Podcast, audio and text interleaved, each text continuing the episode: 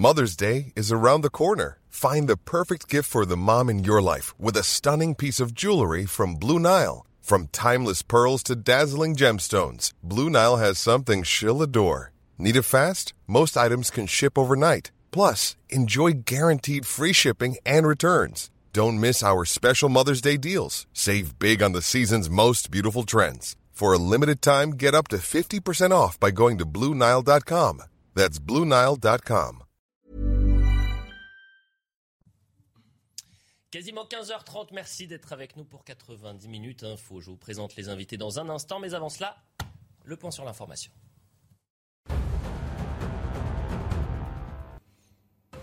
Londres augmente son aide militaire à l'Ukraine de plus de 350 millions d'euros. Ce mardi, Boris Johnson s'est adressé aux députés du Parlement ukrainien par visioconférence. Nous allons continuer à aider l'Ukraine pour que personne n'ose plus jamais vous attaquer, a déclaré le Premier ministre britannique. Le présumé agresseur du policier à Bordeaux va être jugé ce mardi en comparution immédiate. Il est soupçonné de l'avoir frappé ce samedi alors que ce dernier sortait d'un restaurant avec sa famille. L'homme a reconnu les faits et explique avoir cru que le membre des forces de l'ordre se moquait de lui.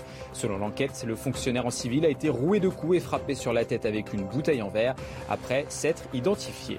Et puis, oui pub, c'est parti. Le dispositif qui permet de recevoir des publicités dans sa boîte aux lettres a été lancé.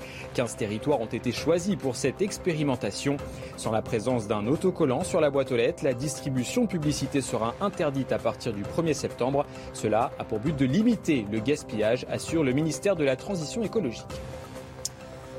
Voilà pour le point sur l'information. Je présente les invités. Merci d'être avec nous, Dominique Verrien. Vous êtes sénatrice UDI de Lyon. C'est un plaisir de vous avoir aujourd'hui. À vos côtés, vous avez Jean Messia, qu'on ne présente plus, président de l'Institut Apollon. Merci d'être avec nous. Jean-Louis Burga, Heureux de vous retrouver. Et Ergun Toparslan, porte-parole de Territoire de Progrès. On a cinq grandes questions aujourd'hui et on a une heure et demie d'émission. Il va falloir être concis. Quelle réponse pénale après les violences du 1er mai? Le problème de la police est-il la justice? Est-ce que c'est la justice le problème? PS, LFI, la soumission par l'argent Est-ce que c'est une soumission par l'argent? Le RN veut-il la mort de reconquête? Et est-ce qu'il faut parler, si on a le temps, est-ce qu'il faut parler avec Vladimir Poutine, ça c'est une grande question. Avant de parler des violences du 1er mai, commençons avec euh, ces élus PS qui disent non à l'alliance entre LFI et le Parti socialiste. On est en direct avec Hélène Geoffroy. Merci d'être avec nous. Vous êtes la maire de Vaux-en-Velin, vice-présidente de la métropole de Lyon. Alors, 1000 responsables locaux et nationaux du PS ont signé votre lettre que vous avez adressée à, à Olivier Faure, où vous interpellez le premier secrétaire du Parti socialiste contre cette euh, alliance avec la France insoumise. Olivier Faure, je vais être direct, euh, Hélène Geoffroy, est-ce que Olivier Faure est en train de tuer le Parti socialiste? En tout cas, il construit avec euh, celles et ceux qui négocient avec lui les conditions de son effacement.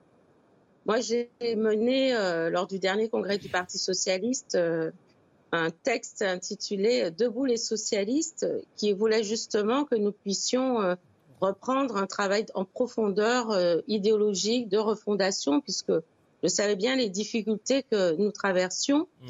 Et euh, aujourd'hui, en réalité, euh, et je l'ai dit largement, c'est une reddition qui est en train euh, de s'opérer, parce qu'il ne s'agit pas de faire l'union de la gauche. Hein, le Parti socialiste a eu l'habitude de la faire, a fait la gauche plurielle. Mm. Aujourd'hui, il s'agit de renoncer quasiment à ce que nous sommes sur l'Europe, euh, sur ce que les gouvernements socialistes successifs ont porté, euh, sur la question de l'OTAN. Vous parlez de la guerre en Ukraine, autant de sujets majeurs sur lesquels euh, ce qui nous est demandé par euh, la France insoumise, c'est de se ranger sous la bannière de l'Union populaire.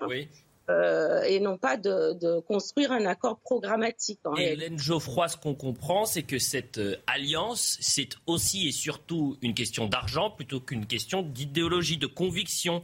C'est le siège, l'argent avant les idées. C'est surtout le sentiment, je crains que l'on nous donne le sentiment d'un sauf qui peut général que l'on habille, euh, que l'on peut essayer d'habiller. C'est-à-dire que avec le score que nous avons fait à la présidentielle, hein, dont je reconnais malgré la campagne très déterminée d'Anne Hidalgo, est un score plus bas que nous ayons fait. Euh, la question essentielle que nous aurions dû nous poser, c'est comment nous refondons, euh, comment nous retrouvons euh, la capacité d'être une gauche de gouvernement, parce que c'est aussi l'un des enjeux. Mmh. Je ne crois pas que la radicalité permettre de transformer euh, les choses, de transformer le pays. Et, oui, le sentiment qu'on donne, c'est un sentiment de sauf qui peut aujourd'hui. J'entends bien, j'entends bien, Hélène Geoffroy. Soyons directs. Si alliance il y a entre le Parti socialiste et la France insoumise, vous quittez le parti, vous dites à ces 1000 élus euh, nationaux et locaux du Parti socialiste qui refusent cette alliance avec Jean-Luc Mélenchon, vous dites stop, on arrête avec le PS les 1000 socialistes disent déjà des élus, des responsables, des anciens et des jeunes. Parmi les signataires, il y a aussi ceux qui ont fait euh, le congrès d'Épinay, voyez-vous, celui de la Fondation. Il y a des jeunes qui nous ont rejoints au PS il y a deux ans quand nous étions euh, au, creux de la vague. Donc il y a vraiment. Euh, Mais vous vous dites quoi, Hélène que Nous avons réussi à réunir. Et donc pour répondre à votre question, la première chose que nous demandons, nous les 1000 socialistes qui avons écrit à Olivier Faure, les plus de 1000, c'est un vote. Parce que le premier sujet, c'est que cet accord, il ne peut pas être discuté en petit nombre. Les militants, c'est un changement de ligne stratégique majeur et les militants doivent être consultés. Je l'entends, Hélène Geoffroy, mais soyons clairs. Est-ce que vous quittez le Parti socialiste s'il y a accord aujourd'hui ou demain avec la France insoumise? C'est simple. Voilà. La question est simple, mais la réponse, elle nécessite d'abord le vote, parce que rien ne dit que l'accord fait sera ratifié par les instances du parti et par les militants. Donc vous me demandez de sauter des étapes. Donc moi, je respecte les étapes du parti. La première étape, essentielle, une étape démocratique, les Verts ont voté dans leurs instances. Hmm. Les communistes s'apprêtent à voter selon les informations que vous donnez. Et donc, il faut aussi que les socialistes votent. Et pour l'instant, nous n'avons aucune garantie que ce vote euh, aura lieu. Et donc, cette interpellation, elle est massive. Après, si vous me dites, est-ce que si ce changement de stratégie est adopté, moi, je ne pense pas qu'il puisse être adopté de façon majoritaire si nous passons par le vote. Voilà plutôt ce que je vous dis euh, au moment où nous en sommes. Vous bottez un peu en touche. Je suis tombé sur un, article du. Pro... un, la démocratie interne du parti, ce qui est essentiel quand même. Je suis tombé sur un article du Progrès, euh, Madame le maire. Le titre est fort puisqu'il dit Renault, et c'est une autre actualité, mais qui vous concerne, Renault ferme sa concession euh, de vos zones de non-droit et de trafic. Voilà ce qui est écrit. Vous êtes la maire de Vaux-en-Velin. La direction prévoit de reclasser les 105 employés dans d'autres concessions. Que se passe-t-il dans cette concession, Madame la maire? C'est une très bonne question et voyez-vous, euh, nous allons la poser de façon conjointe, les services de l'État et moi-même à Renault, parce que nous n'avons trouvé euh, aucune alerte, aucune interpellation, aucune demande de sécurisation euh, des lieux. Donc c'est un dialogue que je vais entamer avec Renault, parce que je crains que ce soit une facilité intellectuelle de dire zone de non-droit accolé au mot Vaux-en-Velin pour d'autres raisons stratégiques. Et je reviendrai devant vous euh, volontiers dès que j'aurai euh, compris les intentions stratégiques de Renault, mais qui sont sûrement pas liées à ce qui est annoncé, parce que pour le coup, nous n'avons pas eu d'alerte, et euh, y compris de la direction de Renault elle-même, ni que ce, soit les services de l'État, qui est la compétence sur la tranquillité, évidemment, sur les questions de sécurité ou moi-même. Parce que, voyez-vous, c'est euh, pour le coup en ayant euh, quintuplé la police municipale, triplé le nombre de caméras, armé la police hmm. et augmenté les acteurs de la prévention. Les interlocuteurs sont bien présents sur le terrain de Vaux-en-Velin et je ne laisserai pas l'image de ma ville de nouveau être stigmatisée par une, facilité intellectuelle quand il y a d'autres enjeux euh, qui sont en cours sans aucun doute. Eh bien, ça a le mérite d'être clair, Hélène Geoffroy, et le rendez-vous est pris. Hein. Dès que vous avez plus d'informations, euh, euh, un nouvel entretien. Merci beaucoup, euh, Madame la maire. On ne va pas commenter cette alliance possible entre la France insoumise et le Parti socialiste maintenant. Moi, ce que je vous propose, c'est qu'on avance un petit peu et qu'on parle de ces policiers agressés. Que risquent les manifestants? C'est ça la question maintenant. On continue donc de décrypter ces violences du 1er mai. On a tous vu ces, images. Il y a eu l'indignation, les sanctions. Quelle réponse pénale pour ces casseurs? Alors, on va revoir la séquence de cette euh, manifestante qui agresse un, pompier, faut rappeler quand même que la situation était critique, que ce, feu, ce n'était pas un petit feu. Et euh, vous entendrez dans un instant euh, le sapeur-pompier Eric Brocardi qui nous expliquait que ça aurait pu être dramatique. Et que heureusement que les pompiers sont intervenus. Même si c'était pas un petit feu, oui, mais sauf que là, les, fumées. Non, mais la fumée était telle. Oui, bien sûr. Dit le contexte dans lequel ça s'est passé. C'est peut-être une circonstance quand même aggravante. On revoit cette séquence.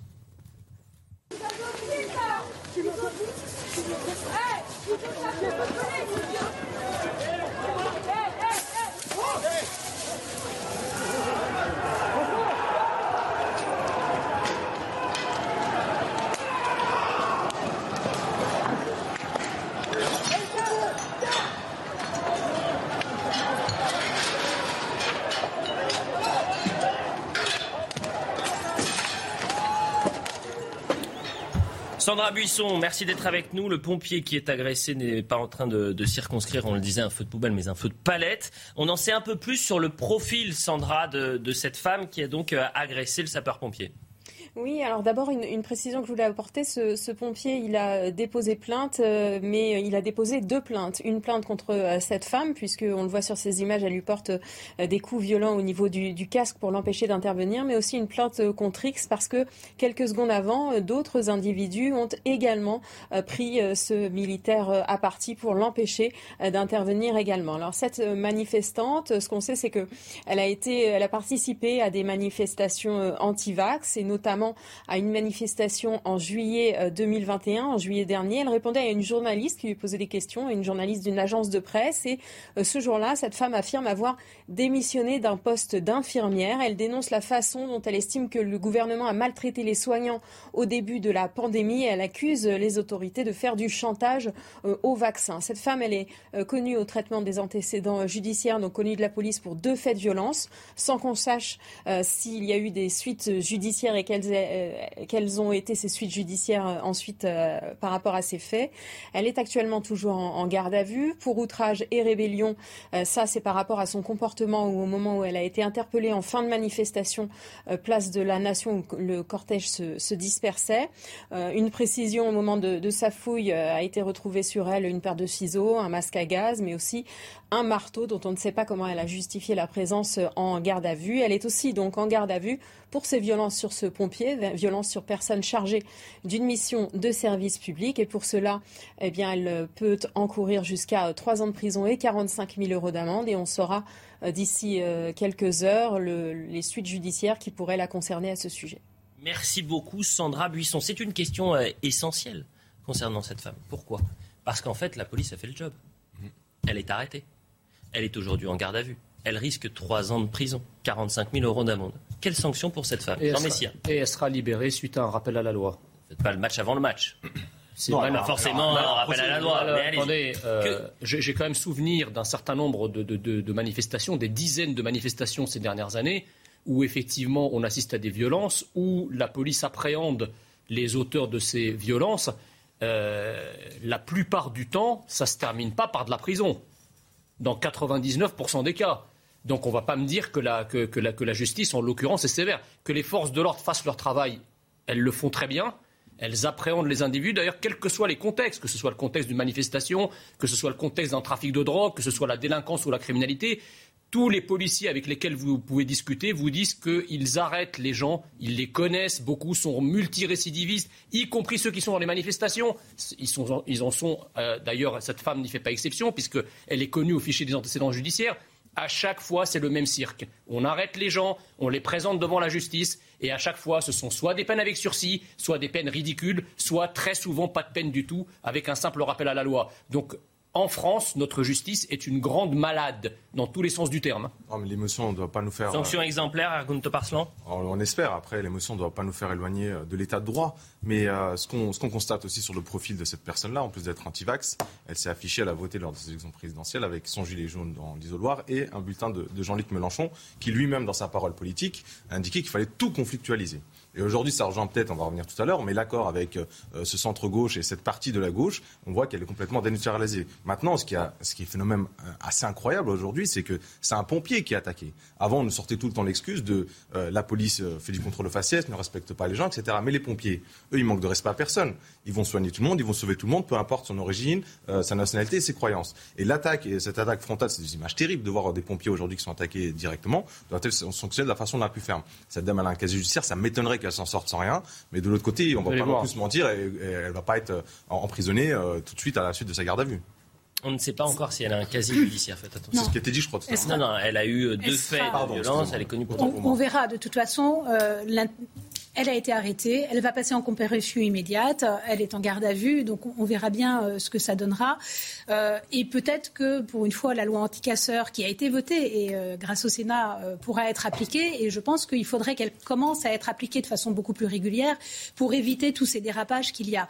Mais je voulais rebondir aussi sur le fait qu'effectivement, c'est un pompier et c'est l'autorité en fait de l'État qu'on attaque bien plus sûrement que le policier ou, le CRS ou euh, même si évidemment mm. il ne faut pas les attaquer et on a euh, le cas de ce policier qui a été attaqué en, sortant du restaurant. Huit policiers blessés encore. C'est absolument terrible. Oui oui de toute façon. Mais là en plus c'est une infirmière donc le pompier normalement pour une infirmière c'est un collaborateur c'est un collègue c'est quelqu'un avec qui on sauve des vies mm. et là elle va s'attaquer donc on sent bien qu'effectivement il y a une politisation forte et que on a excité un certain nombre de personnes euh, dont visiblement elle fait partie, pour aller s'attaquer à l'autorité de l'État. Et il est vrai qu'il faut le rétablir. Jean-Louis Burga, sanction exemplaire. Moi, je veux bien que dans la litanie euh, des demandes de l'extrême droite, on retrouve tout le temps, tout le temps, effectivement, le remède, c'est la prison. Le remède, c'est la prison. Pourquoi l'extrême droite On vient d'entendre Jean Messia le dire. Enfin, je ne sais pas si c'est l'extrême droite. Euh, en tout cas, on vient, on vient, on vient d'entendre, on vient d'entendre Jean Messia qui. Euh, bah, Faites attention parce qu'on pourrait dire que c'est un discours d'extrême gauche. ça, me, ça, me, pas. Mais le, le, si ça me gênerait, cela dit. rattrapez-vous, rattrapez-vous. Ce matin, j'en viens, j'en viens à une chose plus intéressante. Ce matin, dans un excellent journal qui s'appelle Le Monde, mm. apprécié par Jean Messia. Euh, il y a euh, une statistique sur les peines de prison en Europe. Et cet article est très intéressant. Ce n'est pas un éditorial, ce sont des chiffres.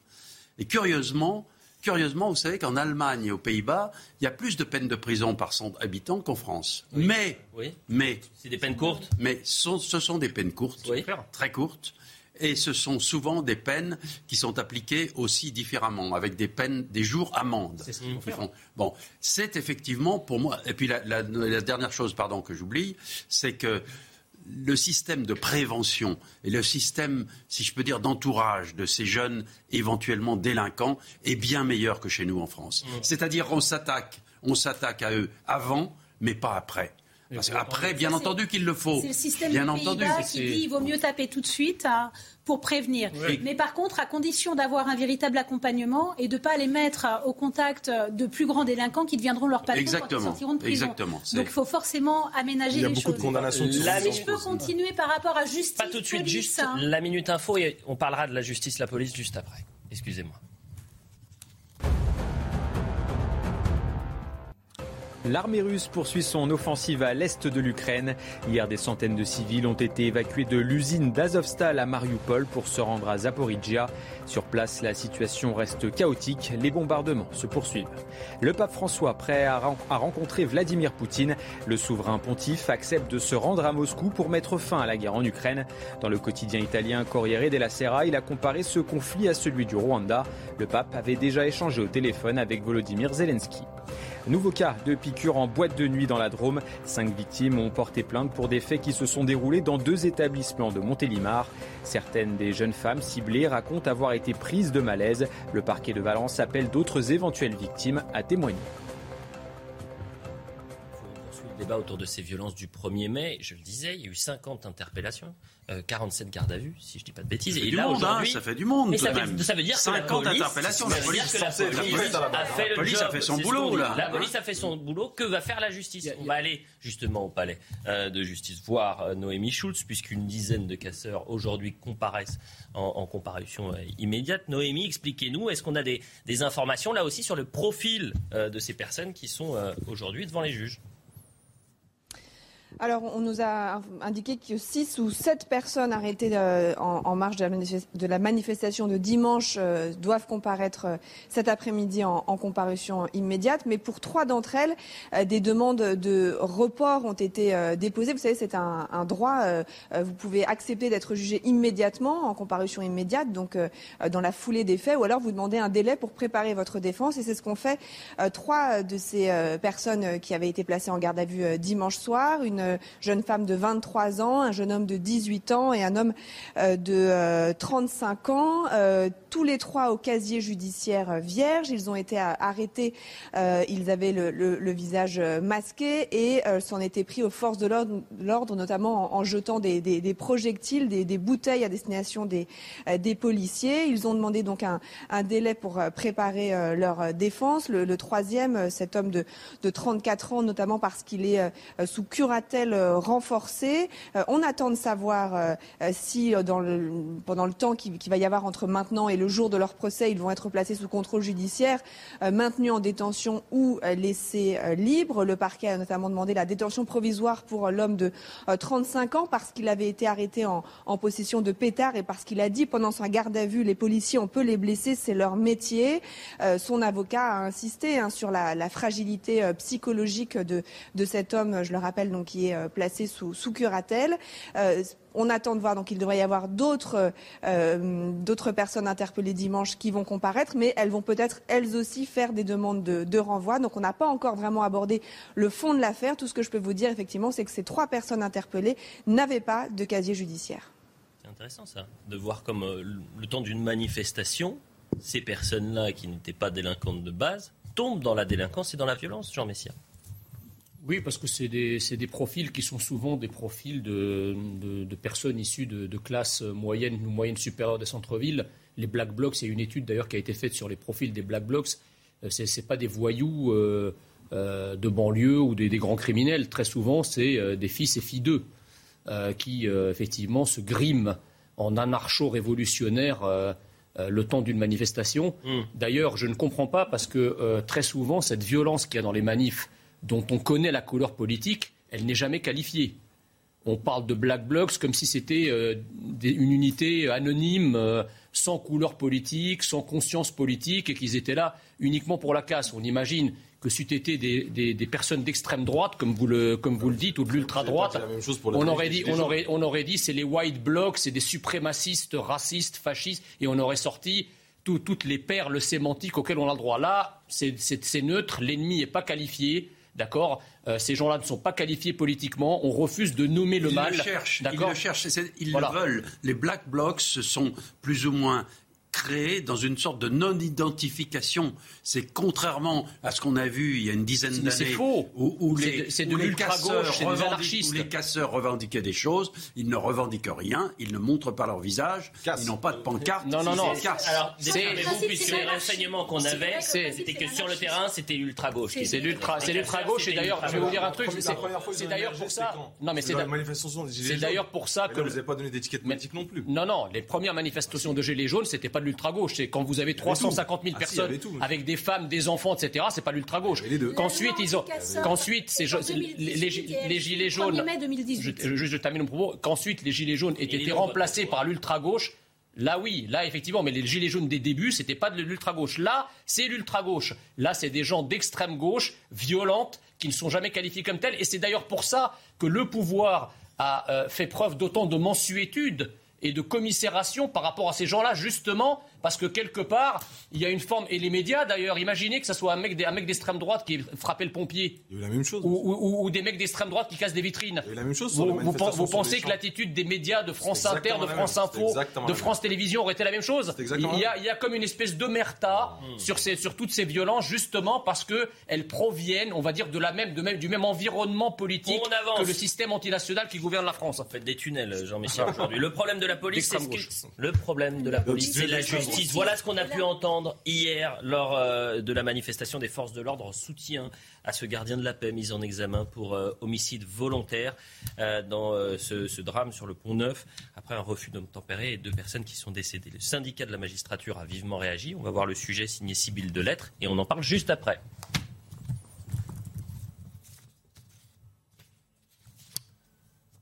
Le sujet donc, ce divorce entre la police et la justice civile de lettres.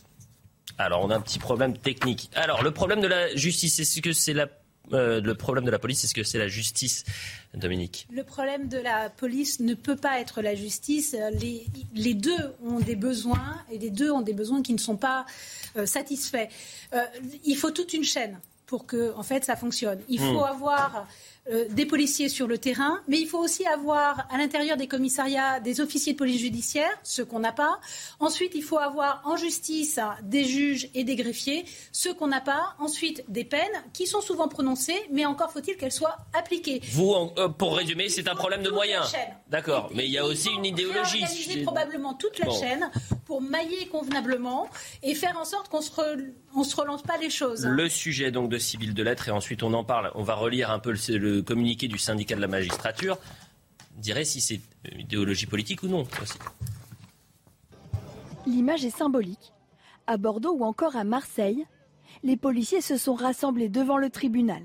À Paris, ils étaient à quelques mètres de l'ancien palais de justice. À l'appel d'alliance, ces policiers protestaient contre la mise en examen pour homicide volontaire d'un de leurs collègues. Il avait tué deux hommes qui avaient forcé un contrôle la semaine dernière à Paris.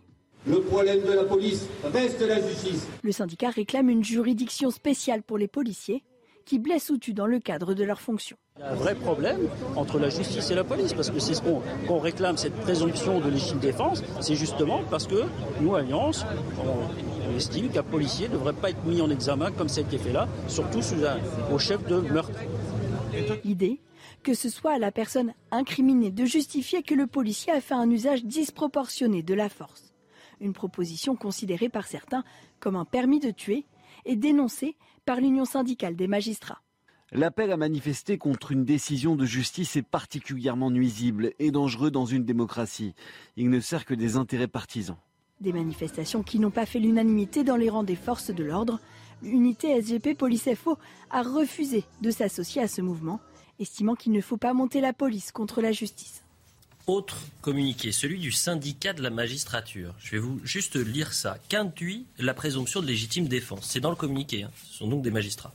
Revendiqué par certains syndicats de police. Dans quel régime politique des policiers peuvent-ils blesser ou tuer et jouir d'une présomption qui les dispense de s'en expliquer? Et qui aurait envie de vivre sous un tel régime d'impunité d'une police armée? Les citoyens ne doivent pas avoir peur de leur police. Attendez, on se moque du monde là, c'est pas une présomption. il n'y a pas de présomption de légitime défense qui est appliquée, c'est une présomption de culpabilité.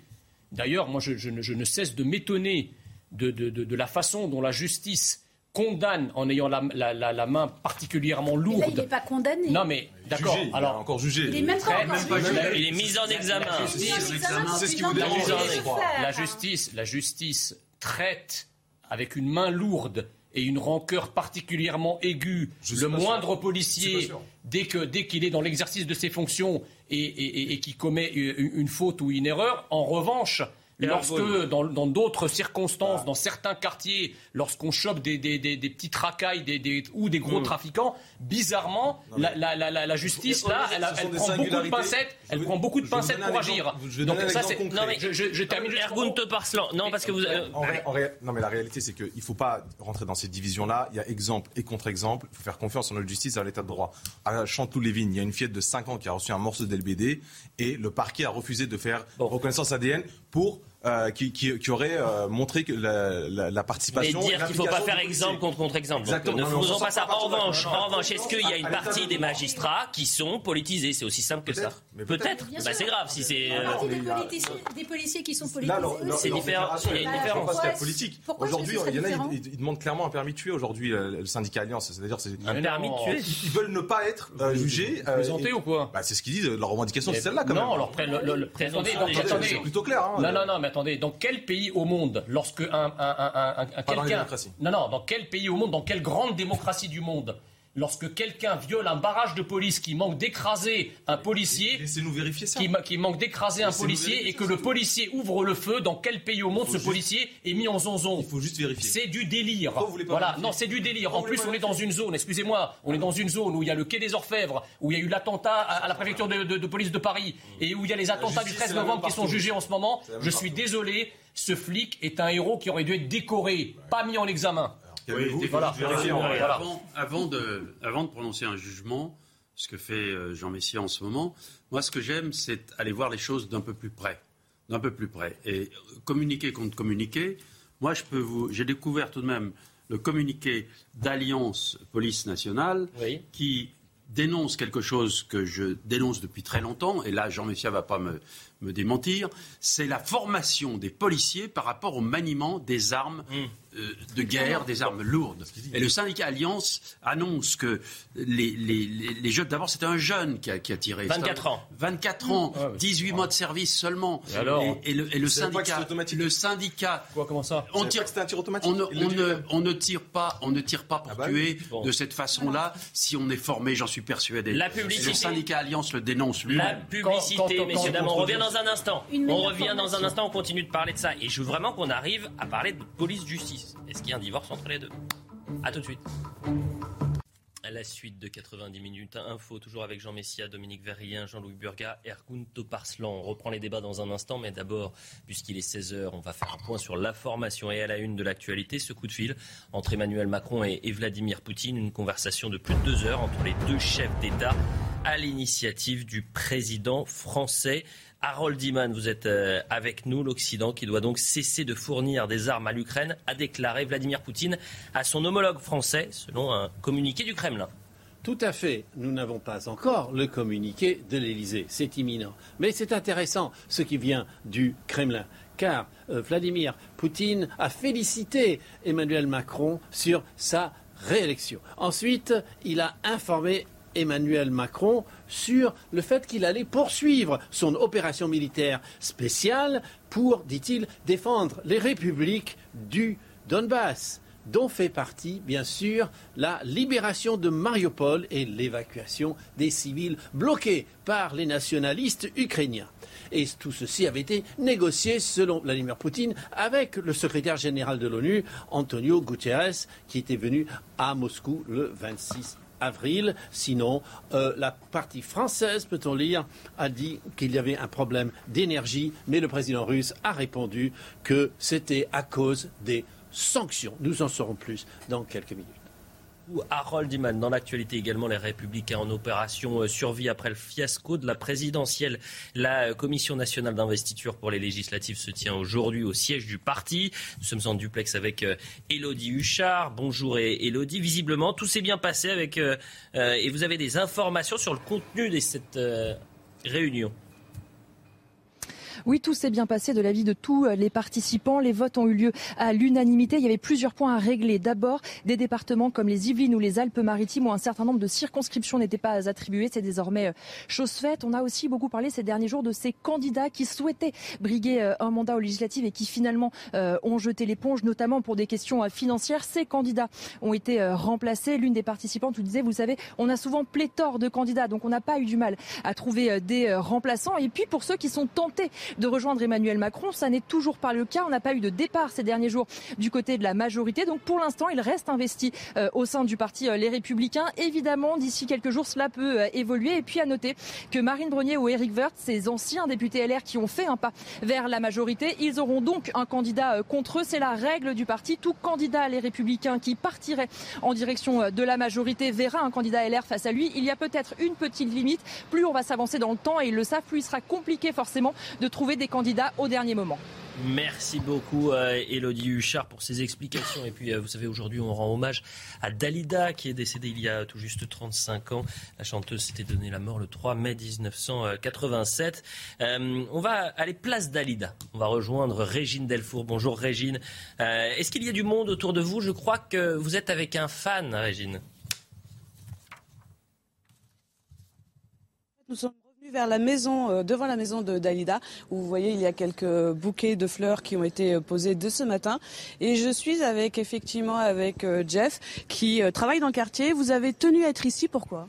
Oui, effectivement, j'étais en rendez-vous de chantier juste à côté et je savais que la rue d'Orchamps était à quelques mètres et je suis venu faire un petit coucou en fin de compte à Dalida, sachant que c'était son anniversaire. Et on regarde la fenêtre, on a l'impression de voir son visage. Voilà, elle a bercé un petit peu mon enfance avec ses chansons. Et euh, j'ai pas de préférence. Je les aime toutes, toutes, toutes, toutes. Voilà. Merci beaucoup, Jeff. Alors euh, oui, Elliot, hein, aujourd'hui, on a pu croiser beaucoup de touristes, euh, beaucoup de Français aussi, et Dalida reste dans le cœur de beaucoup de personnes. Régine, merci à Florian Paume qui vous accompagne. Voilà pour le point sur l'information. On reprend le débat avec Jean Messia, Dominique Verrien, Jean-Louis Burga et Ergunto Parslan. On était en train de parler de cette ce divorce quasi acté entre une partie de la police et une partie de la justice. Je ne dis pas toute la police et toute la justice. Mais ce qu'on a entendu hier venant des syndicats de police, c'était le problème de la police, c'est la justice. Et puis c'est euh, cet homme, le secrétaire d'Alliance, secrétaire général Fabien Van Damerlik, il avait déjà dit ça. C'était en mai dernier. Euh, on va l'entendre, Fabien Van Damerlik. Le problème de la police, c'est la justice. Écoutez. Le problème de la police, c'est la justice.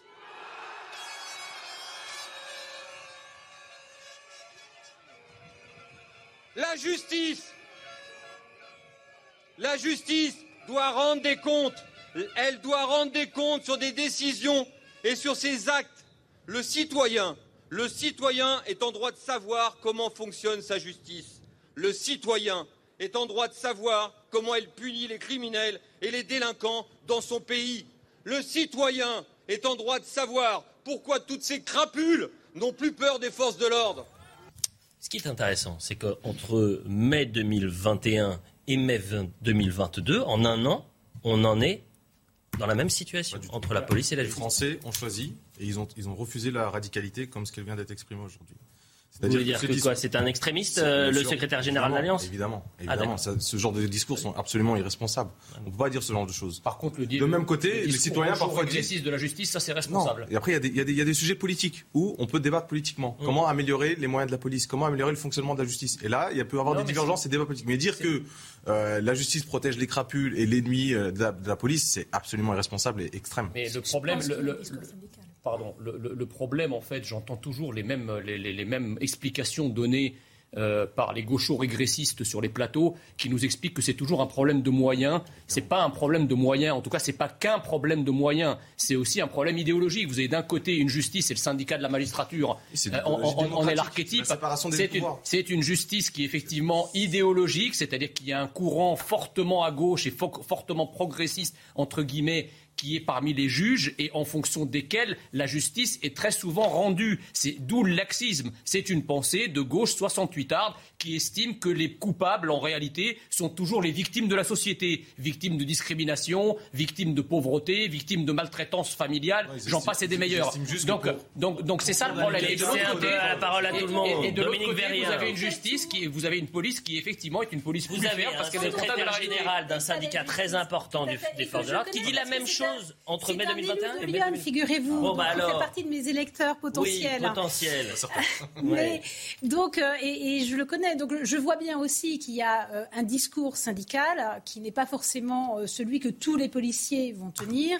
De la même façon que vous avez dans la magistrature un discours syndical qui n'est clairement pas celui que tiennent tous les juges et pour faire le tour, je suis rapporteur du budget. Que la, la, je suis rapporteur du budget de la justice. Oui. Euh, et donc, je fais le tour des, différentes, euh, euh, des différents palais de justice et je rencontre justement les différents juges. Et clairement, ce n'est pas le sujet parce qu'ils travaillent énormément, ils sont très investis. Et souvent, ils punissent, et souvent ils punissent. Mais il est vrai qu'on a un gros souci entre la peine déclarée et la peine effectuée. Et là, c'est pour ça que je disais toute la chaîne est à corriger.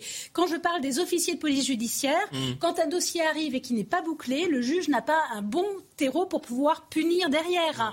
Il faut que le travail soit bouclé. Quand on dit que la justice est lente et qu'il y a des milliers de dossiers qui sont bloqués dans les commissariats parce que justement les commissariats manquent de moyens et manquent d'officiers de police judiciaire pour pouvoir les instruire, très clairement, c'est effectivement un problème de moyens. Je pense que depuis dix ans, on a un peu trop abandonné le régalien et qu'il faut. Aujourd'hui, Gérald Darmanin a remis des voitures et des bleus dans les rues, mais ce n'est pas suffisant. Il faut réarmer toute la chaîne jusqu'à la prison. Jean-Louis Burga, un problème de moyens ou un problème d'idéologie? Moi, je n'aime pas euh, traiter ça sur, le plan de l'idéologie. J'aime bien regarder les choses. J'aime bien regarder les choses de près. J'aime bien regarder la façon dont la police euh, a les moyens de travailler. J'aime bien regarder la façon dont euh, les patrons de la police, le ministère de l'Intérieur euh, connaissent leur police, comment est-ce qu'ils la font travailler, quelles sont les organisations, comment sont les ordres. j'aime bien, bien, examiner tout ça. J'aime bien examiner tout ça avant de faire de la philosophie. Mmh. Dire ensuite que la justice, effectivement, est encombré par un certain nombre de choses et je reviens, je, viens, je reviens à, cette enquête qui était intéressante ce matin, qui est parue d'ailleurs dans plusieurs journaux, sur la raison pour laquelle euh, ils s'en sortent mieux aux Pays-Bas et en Allemagne que chez nous, c'est tout de même une question d'organisation et de formation d'abord une question de relation entre le ministre et ses, policiers, une question de respect de ce que les policiers ont dans la tête, de la façon dont ils peuvent travailler, etc. etc. Quand je vois, quand je me balade, l'autre jour, je me balade dans un département euh, un peu loin de Paris et que je vois encore des policiers se trimballer avec une voiture qui a 20 ans ou, ou pas loin, je me dis, les gens qui sont responsables de ce policier ou de cette, de cette petite euh, mm. patrouille de police mm. ne sont pas sérieux. Enfin, s'ils ont raison d'arrêter les gens et de mettre des gens dans, dans cette voiture-là pour les, pour, les, pour, les, pour les mettre en prison, et la voiture fera l'affaire. Hein. Donc c'est pas une question de moyens uniquement. Non, et d'ailleurs, faut pas voir les choses comme ça. J'en profite, pour, profite pour, parler, pour parler de la responsabilité des, des magistrats. On se souvient de toutes ces affaires dans lesquelles les magistrats avaient libéré parfois des multirécidivistes. Vous vous rappelez de cette affaire qui avait lieu sous, Nicolas Sarkozy, où un multirécidiviste violeur et assassin avait été libéré, il était sorti, il avait recommencé, il avait tué et violé et tué une, dans tous les services, il y a des erreurs et des gens qui font Mais justement, alors les magistrats, les magistrats, les magistrats, contrairement aux policiers, eux ne rendent pas compte de leur acte. Quand un policier fait une faute, ou d'ailleurs quand n'importe quel salarié ou fonctionnaire de n'importe quel service fait une faute, il est traduit devant des instances disciplinaires, voire devant la justice pour ce qu'il fait. Le magistrat, quand il libère un multirécidiviste et qu'il recommence, le magistrat eh bien, n'est pas responsable et la, société ne, lui demande bah, pas de responsabilité. C'est une erreur. Cette conception de la justice et de la démocratie est très inquiétante. C'est-à-dire Celle de Jean Missia, vous dites? Donc, donc les juges sont, doivent être des, citoyens au-dessus des lois. les juges, dans une démocratie, sont des gens qui ont une certaine, une certaine forme de non-responsabilité. C'est ça. Pour leur ah liberté. Pour leur liberté. C'est comme ça la démocratie. Non, non, mais dans ce cas-là, alors moi je suis d'accord avec vous, mais dans ce cas-là, il faut qu'ils soient élus, comme aux États-Unis ils n'ont pas une, une, légitimité comme ça qui tombe du ciel. Voilà. Il y a les États généraux de la justice qui arrivent. Les États généraux de la justice arrivent prochainement. Normalement, il y a une révision aussi de, euh, du code de procédure pénale pour essayer de simplifier et d'éviter aussi toute cette administration très lourde qui pèse et sur les policiers et sur euh, les greffiers et les juges. Je pense que euh, regardons et peut-être qu'effectivement il faut regarder comment mieux respecter le juge, sa responsabilité. Je, me tourne vers vous, Jean-Louis Burga. Je vous relis ça. Qu'introduit la présomption de légitime défense revendiquée par certains euh, syndicats de police Dans quel régime politique des policiers peuvent-ils blesser ou tuer et jouir d'une présomption qui les dispense de s'en expliquer Et qui aurait envie de vivre sous un tel régime d'impunité d'une police armée? Si je vous dis que c'est un communiqué d'un parti politique, ça ne vous choquerait pas? Sauf que là, c'est le syndicat de la magistrature, c'est tout autre chose. Si aujourd'hui les syndicats font de la politique, disons-le, mais alors à ce moment-là, où est l'impartialité?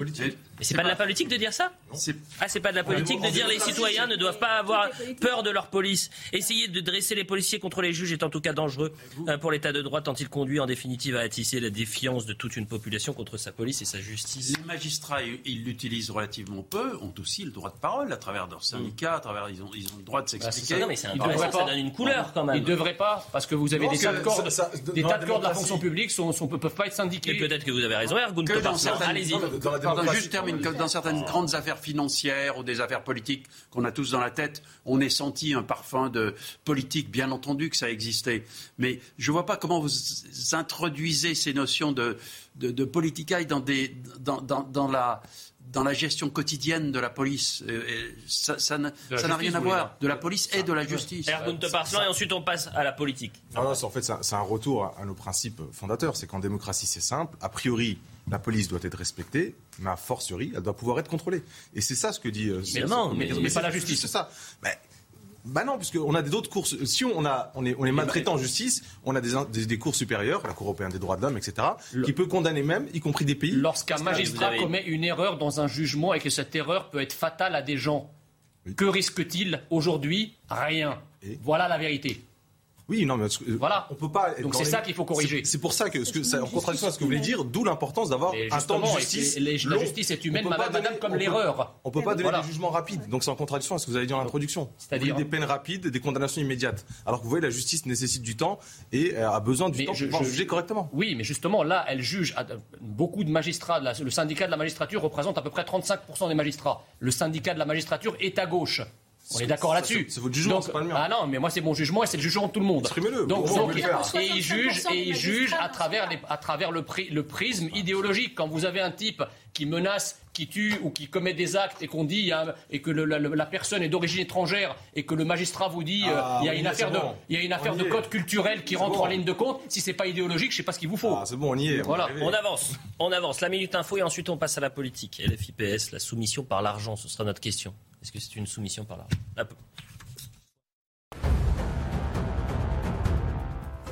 On connaît désormais la date de la cérémonie d'investiture d'Emmanuel Macron pour son second mandat. Elle aura lieu ce samedi à 11h à l'Elysée, près de deux semaines après sa victoire à la présidentielle. Une cérémonie qui se voudra sobre selon l'entourage du chef de l'État. Le droit à l'avortement est-il menacé aux États-Unis? Selon le site d'information Politico, la Cour suprême s'apprête à annuler un arrêt historique reconnaissant depuis près d'un demi-siècle le droit à l'avortement. Le média Politico, qui s'appuie sur une fuite inédite de documents, s'est procuré l'avant-projet d'une décision rédigée par un juge conservateur. Si celui-ci est adopté, les États-Unis reviendront à la situation d'avant 1973, quand chaque État était libre d'interdire ou d'autoriser l'avortement. L'OMS s'alarme d'une épidémie de surpoids et d'obésité en Europe qui sont responsables chaque année de plus d'1,2 million de décès. En Europe, près d'un quart des adultes sont aujourd'hui obèses. Le directeur de l'OMS Europe alerte l'augmentation de l'indice de masse corporelle est un facteur de risque majeur de maladies, notamment les cancers et les maladies cardiovasculaires. Voilà pour la Minute Info. Place euh, au débat. On le poursuit. Maintenant, on va parler un peu de politique avec ces campagnes, cette campagne euh, législative. Le marathon des discussions se poursuit euh, à gauche. On a pu entendre Hélène Geoffroy tout à l'heure qui, elle, élue PS, dit non à cette alliance avec la France insoumise. Et puis c'est un peu compliqué parce que, soi-disant, on était à quelques pas d'un accord. ça négocie, ça négocie. Apparemment, il y a une deadline, c'est ce soir. Si pas de négociation et pas d'accord avant ce soir, c'est terminé entre LFI et France Insoumise. Mathieu Rio, racontez-nous ce qui se passe. Je sais que vous êtes au, au siège des Insoumis. Accord ou non? Négociations euh, patinent encore cet après-midi entre la France insoumise et le Parti euh, socialiste avec un blocage de taille, celui du partage des circonscriptions pour les élections euh, législatives. C'est vraiment ce point qui empêche les discussions d'avancer. Selon Éric Coquerel, député de la France insoumise, il nous expliquait tout à l'heure que si ce point est réglé, eh bien toutes les discussions pourraient avancer plus simplement ensuite, y compris sur la question de l'Union européenne. Plutôt, vous l'avez dit, Manuel Bompard, le directeur de campagne de Jean-Luc Mélenchon, a fixé une deadline pour ce soir. Il y aura un accord aujourd'hui ou il n'y aura pas euh, d'accord. Pour les communistes, eh bien, euh, la situation a été euh, beaucoup plus facile, beaucoup plus rapide. L'accord est dans les tuyaux. Depuis ce matin, il est en cours de finalisation. Le Conseil national des communistes doit, doit notamment approuver cet accord. La France insoumise qui espère faire campagne très rapidement dans ces élections législatives et présenter les différents candidats de l'Union de la gauche ce samedi 7 mai. Mathieu Rio, alors les téléspectateurs, ils sont pas dupes, ni les électeurs. Ils ont bien compris que si accord il y avait, c'était pas un accord idéologique, c'est un accord d'argent. Une voix, et c'est ça qu'il faut bien comprendre, une voix est égale à 1,64€ par an pour euh, le parti. Donc on comprend bien l'intérêt aujourd'hui de cette alliance. de candidats qui font plus Oui, il faut faire 1% sur 50, 50, circonscriptions. Bah, écoutez, si 50 circonscriptions, donc c'est important raison, Vous avez raison, j'ai pas été très clair, et c'est pour ça que euh, Sybille Delettre se l'aura bien plus clair que moi.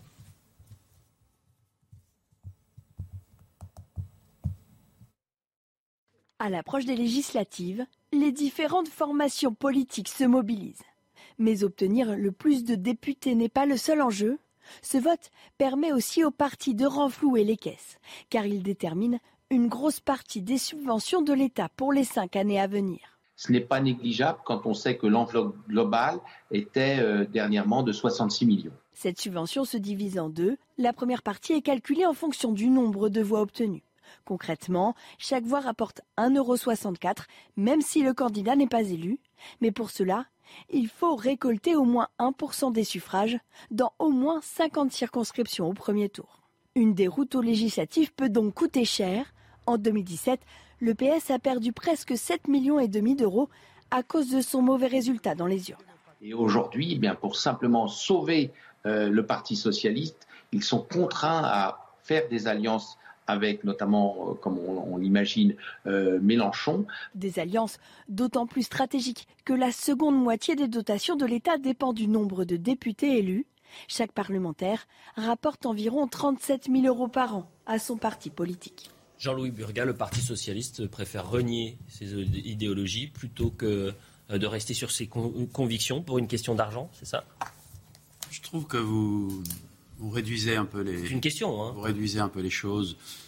Oui, c'est vrai que les partis politiques, on est dans une démocratie où les partis politiques sont financés, c'est vous et moi, on, les paye, on paye euh, nos députés avec nos impôts, on paye. Euh, et euh, il y a des règles, il y a des lois, il y a des, y a des systèmes qui font que on, finance, on finance la politique, on finance les partis. Oui. Enfin, Aujourd'hui, pas ma question. Hein. Non, mais c'est pas le problème de financer les partis. C'est l'alliance le, problème... qu'il y a entre des partis pour une question d'argent et pas pour une bien entendu. Mais, mais, mais, les partis pour vivre savent qu'il faut qu'ils organisent un, système mmh. pour avoir de l'argent, pour obtenir cet argent, c'est tout. Donc euh, maintenant, euh, qu'est-ce qu'ils ont derrière la tête? C'est vrai qu'ils ont derrière la tête des problèmes un peu plus compliqués, euh, qui sont un système de survie euh, là, aujourd'hui, il y a une sorte de grande bassine euh, dans laquelle il y a un sucre qui va se dissoudre. C'est le LFI, la grande bassine, et le sucre, c'est le Parti socialiste.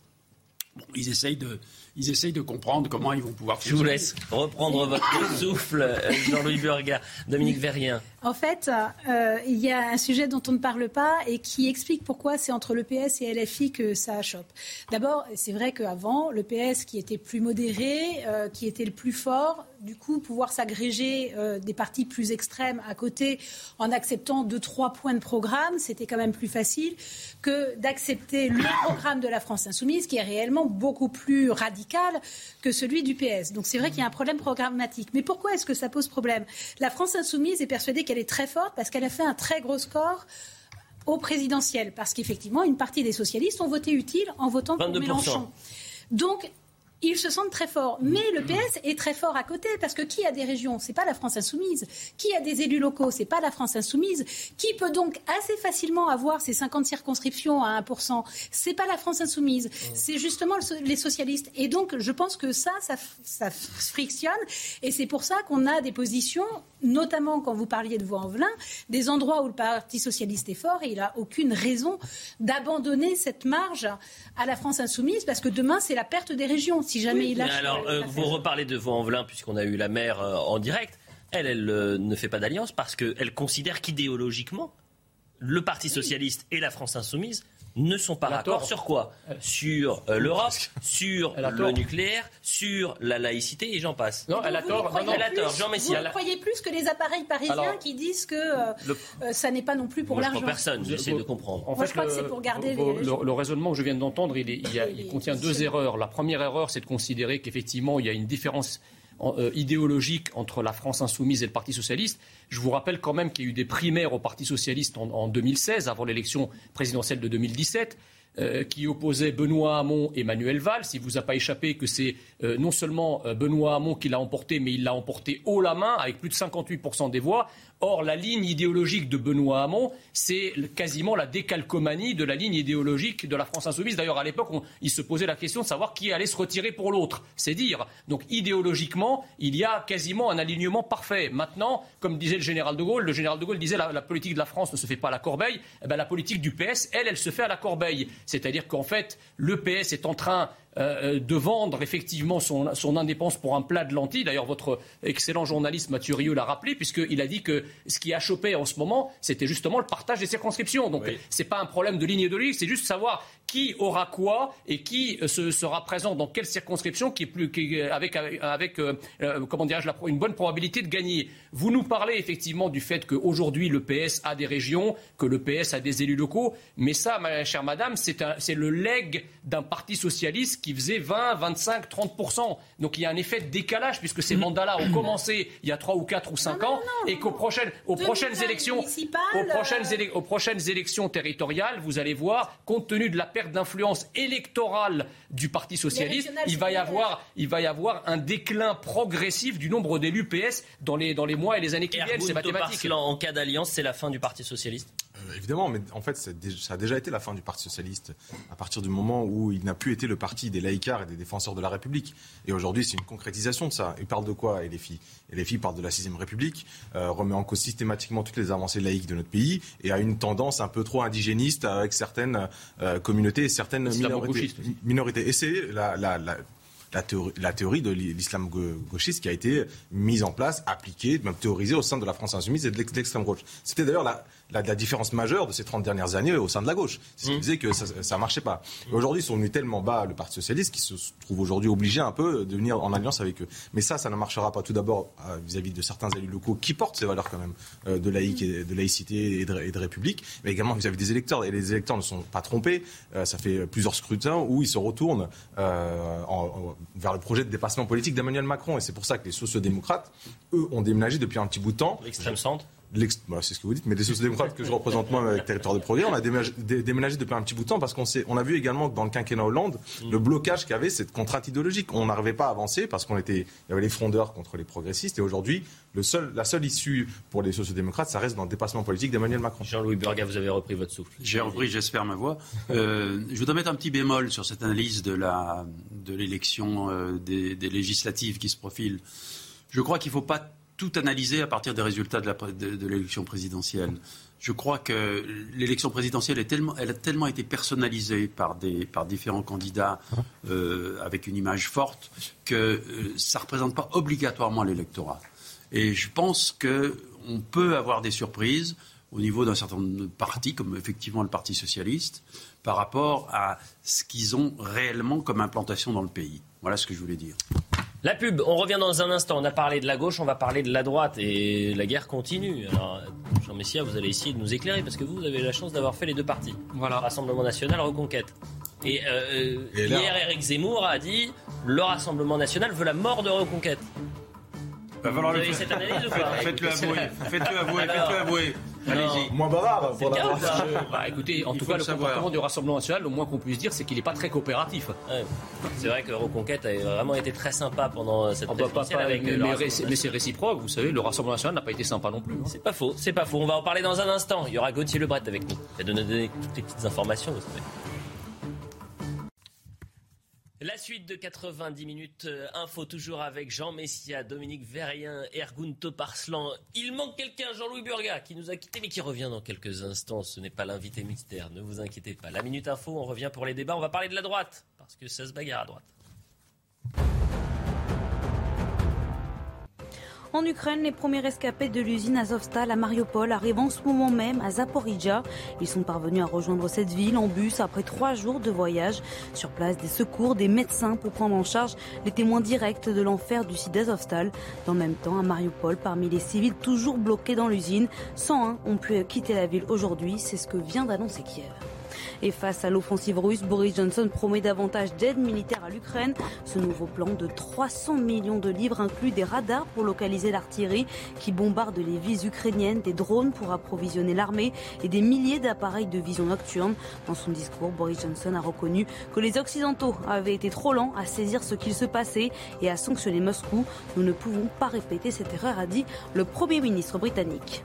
En France, recevoir des publicités dans sa boîte aux lettres uniquement si l'on a choisi c'est bientôt possible avec le dispositif WePub qui va être expérimenté dans 15 territoires dans le but notamment de limiter le gaspillage papier.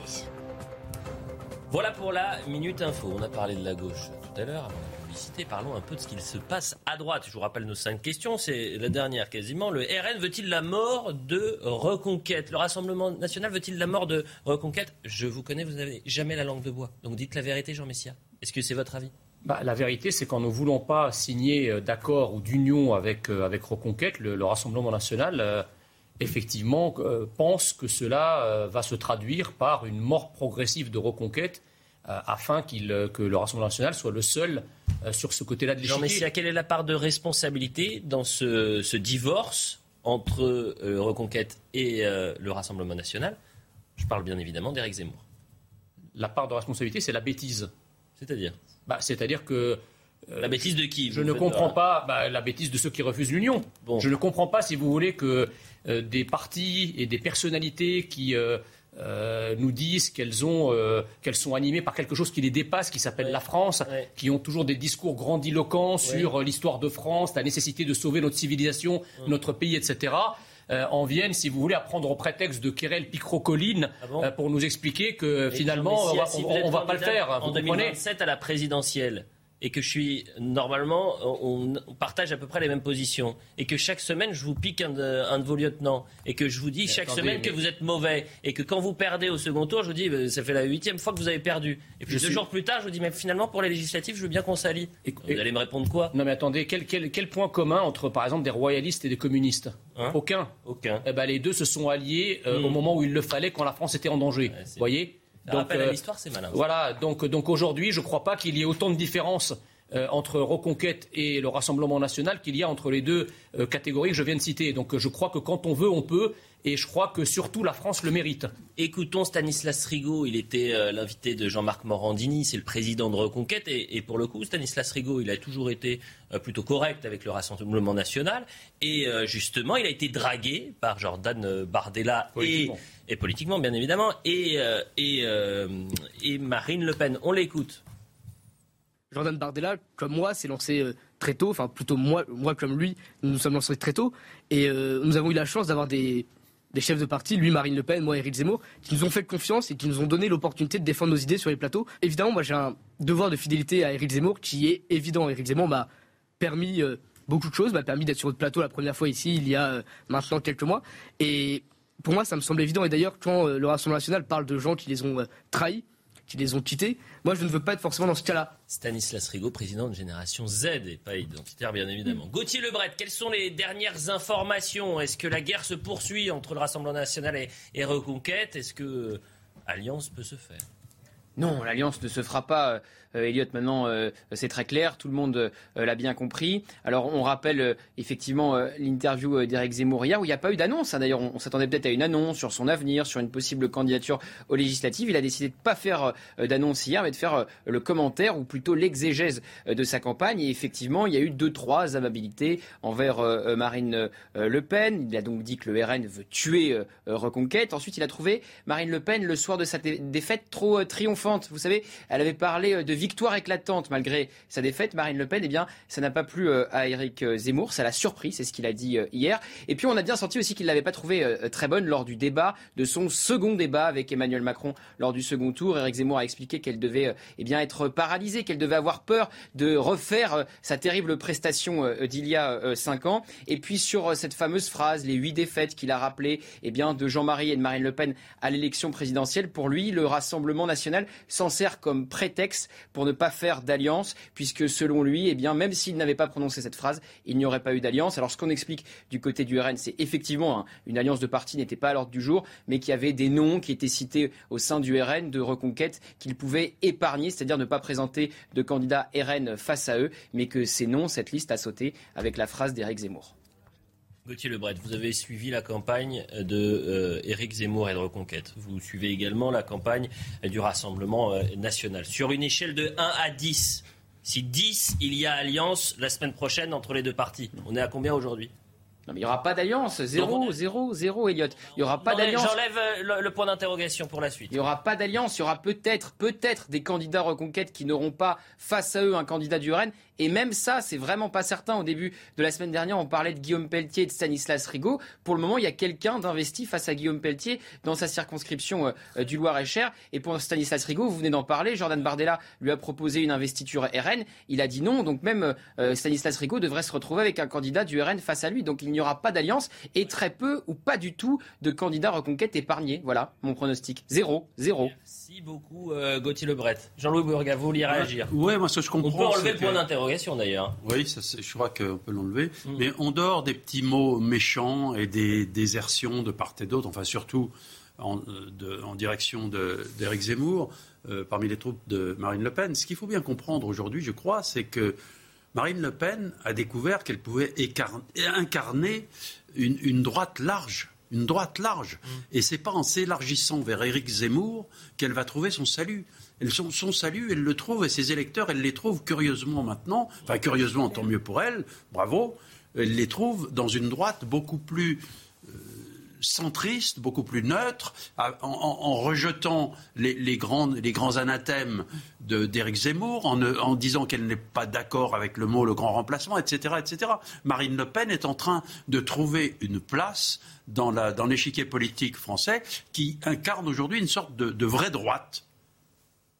Ah, on l'a perdu. Et Je vous dérange le fait de... Non, mais dites-le, hein, si Non, vous voulez. Vous êtes en train de, non, mais Vous êtes en train textoter tout à l'heure, c'est pour ça que j'arrête. Non, mais attendez. Hein. Il est au téléphone depuis tout à l'heure. On le dit aux téléspectateurs. Vous textotez, c'est-à-dire vous, vous voulez une circonscription, c'est ça? Non, non, pas du tout. Reconquête ou rassemblement? Non, non, non. non.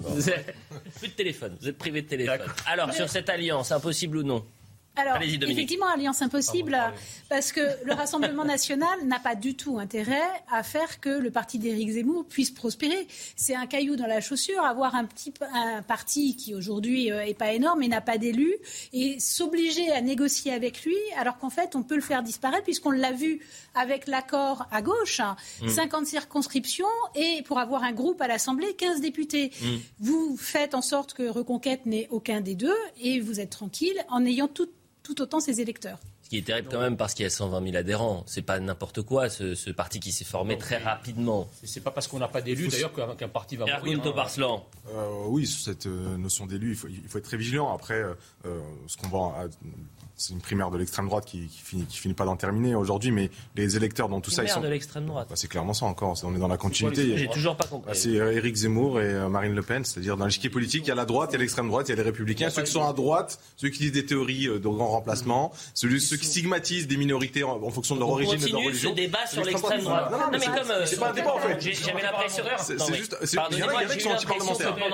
c'est Messia, vous s'il vous plaît, êtes parlementaire. vous pouvez reprendre le Vous téléphone. voulez hein. limiter le, vous voulez limiter Non, la- mais le pouvoir de l'Assemblée nationale et vous refusez la proportionnelle. Donc c'est vous qui êtes entre Pas du tout. anti-parlementaire. Non, Et de ce point on, de vue-là, on c'est était vous qui êtes pour la d'extrême propor- droite, on était justement. pour la Vous proportionnelle. avez une vision de l'extrême un peu à géométrie variable Je du côté pas de la certain. majorité. Je Pourquoi Parce que pendant l'entre-deux tours, il fallait pas parler d'extrême gauche en concernant Jean-Luc Mélenchon. Et ensuite, maintenant, on parle. Ah bah non, on était plutôt complaisant vis-à-vis de Jean-Luc Mélenchon et on essayait de récolter un peu ses voix.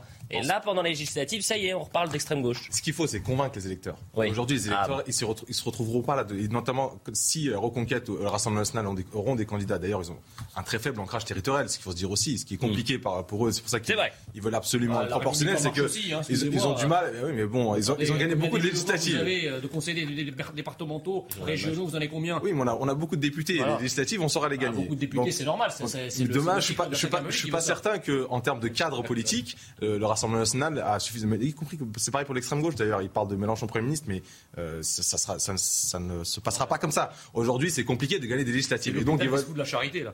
je suis désolé, je, je sais que ça peut vous faire mal, mais c'est la réalité. Donc aujourd'hui, euh, on les laissera se départager comme il faut. En vrai, les Français, ils ont trop chaud au premier tour. C'est-à-dire Marine Le Pen a pris le lead, elle est dans une posture, dans cette continuité-là. Dominique Verrien, ce qui est intéressant également, on peut au moins s'accorder là-dessus, c'est ce que disait Jean Messia.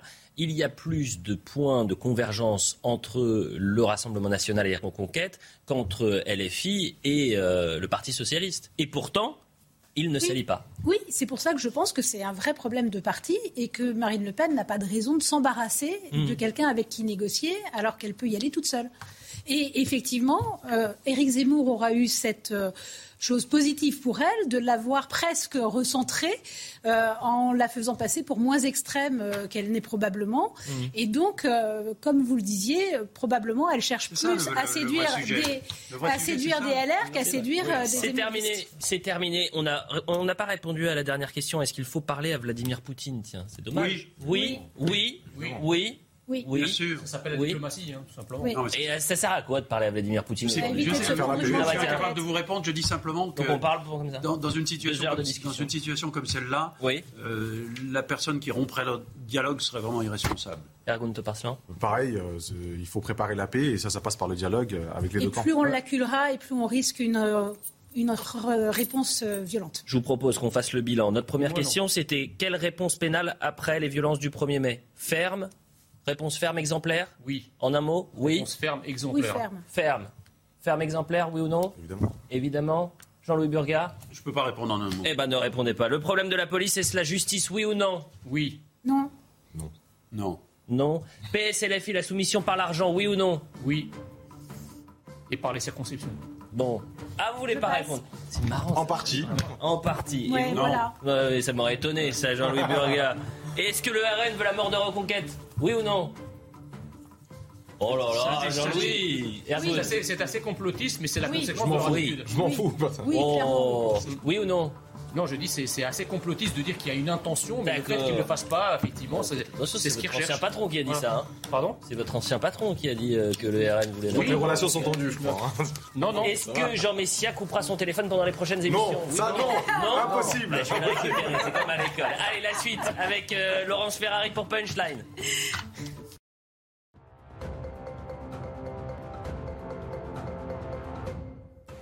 Emmanuel Macron et Vladimir Poutine se sont entretenus aujourd'hui au téléphone, une première depuis la fin du mois de mars.